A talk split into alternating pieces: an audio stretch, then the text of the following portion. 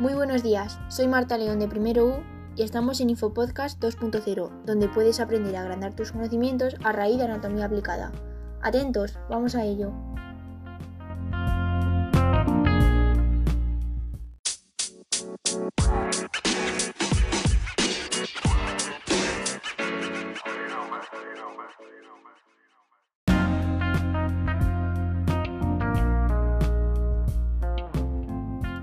¿Os ha pasado alguna vez que os han entrado una inquietud en no parar de mover las piernas y no habéis sabido cómo parar?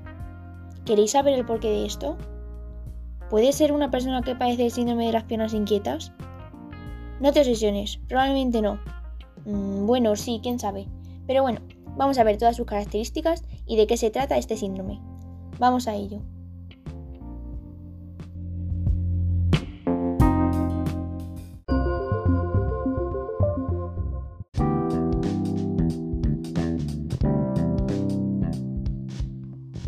El síndrome de las piernas inquietas es una afección que causa una urgencia incontrolable de mover las piernas, generalmente debido a una sensación de incomodidad.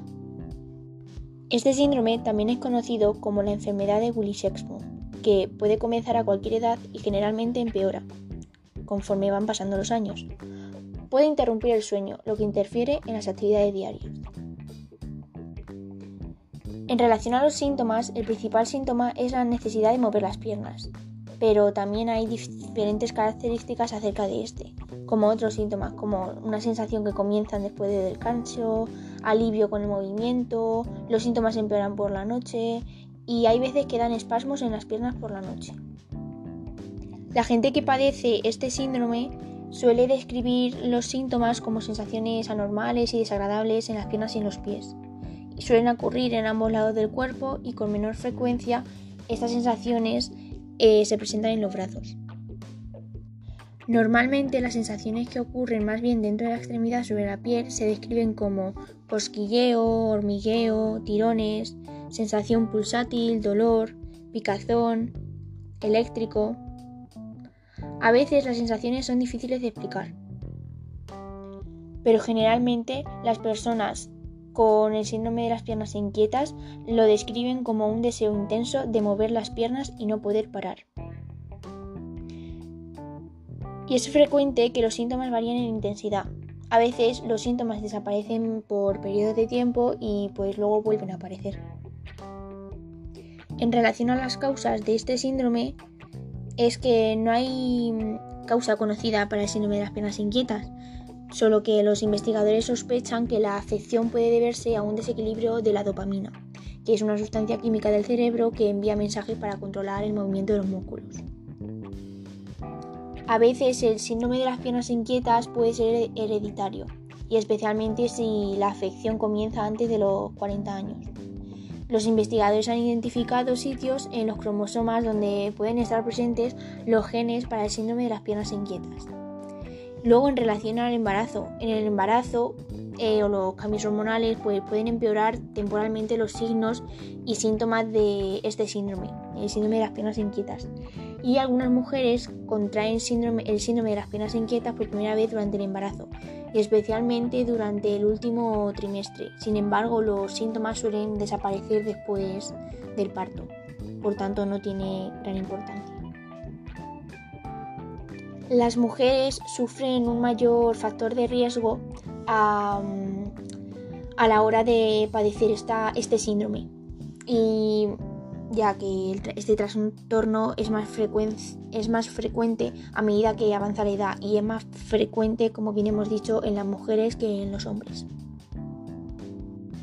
A este síndrome le pueden acompañar eh, otras afecciones como las las siguientes, las que vamos a nombrar ahora, como la neuropatía periférica, la deficiencia de hierro, insuficiencia renal y afecciones de la médula espinal. ¿Este síndrome vosotros pensáis que puede ser grave para la persona que lo padece? Pues bien, hablemos sobre ello. Hablemos sobre, sobre las complicaciones que tiene este síndrome, el síndrome de las piernas inquietas.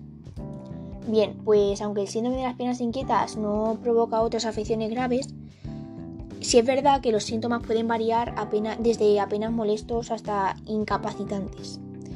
Muchas personas con este síndrome tienen dificultades para dormirse o permanecer dormidas. Y eh, hablando ya de extremos, de, es decir, de, hablando ya de este síndrome como ya una situación grave, pues puede causar un marcado deterioro en la calidad de vida y pues puede hasta llegar a provocar depresión. El insomnio puede provocar mucha somnolencia diurna, pero el síndrome de las piernas inquietas puede complicar, lo siento, la siesta.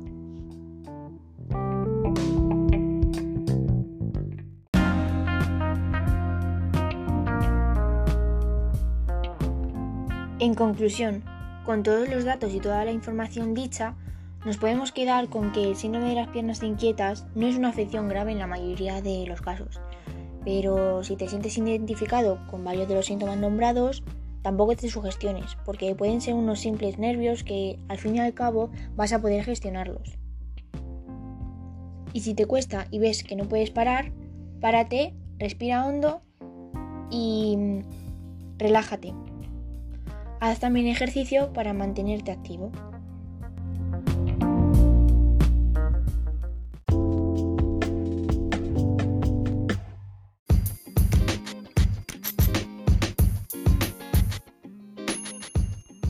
Pues esto ha sido todo por hoy. Espero que hayáis aprendido acerca del tema y nos vemos en el siguiente episodio. Adiós.